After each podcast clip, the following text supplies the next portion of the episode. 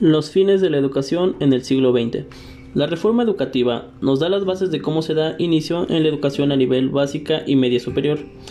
La educación es gratuita y se da con la finalidad de garantizar una educación de manera un poco más accesible sin importar situación económica o aspectos generales como raza o etnia.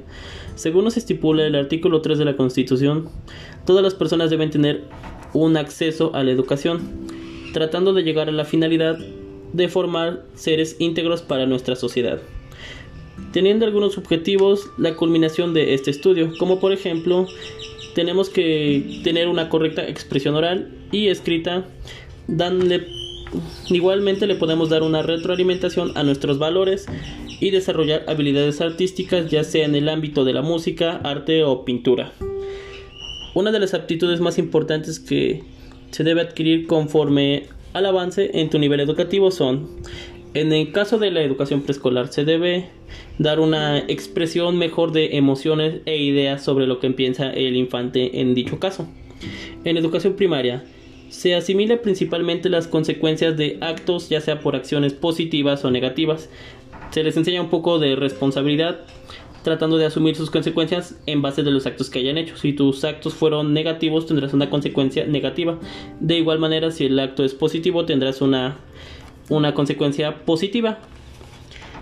En educación secundaria, se, tiene un, se debe tener un respeto y apego a las reglas que rigen a la sociedad actual, teniendo un conocimiento más extenso sobre nuestros derechos, de igual manera conocer sus fortalezas y debilidades sobre nuestra persona. Y finalmente, en la educación superior se debe tener un razonamiento lógico, desarrollar el pensamiento matemático y el método científico para generar una opinión personal sobre cualquier tema que se nos presente. Lo que necesitamos es ser un poco más curiosos, por así decirlo, en ciertos temas. Si tienes un problema matemático, tienes que averiguar qué, el qué, por qué, de dónde salió tal variable, la culminación, el procedimiento a seguir, etcétera. Y como conclusión, a lo largo de nuestra vida tenemos que adquirir tanto como valores y herramientas para nuestro desarrollo en la sociedad.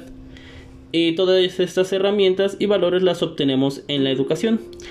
De igual manera, aspectos educativos como sociales para ser unas personas de bien para la sociedad, personas ambiciosas que se esfuerzan por conseguir lo que ellos necesitan.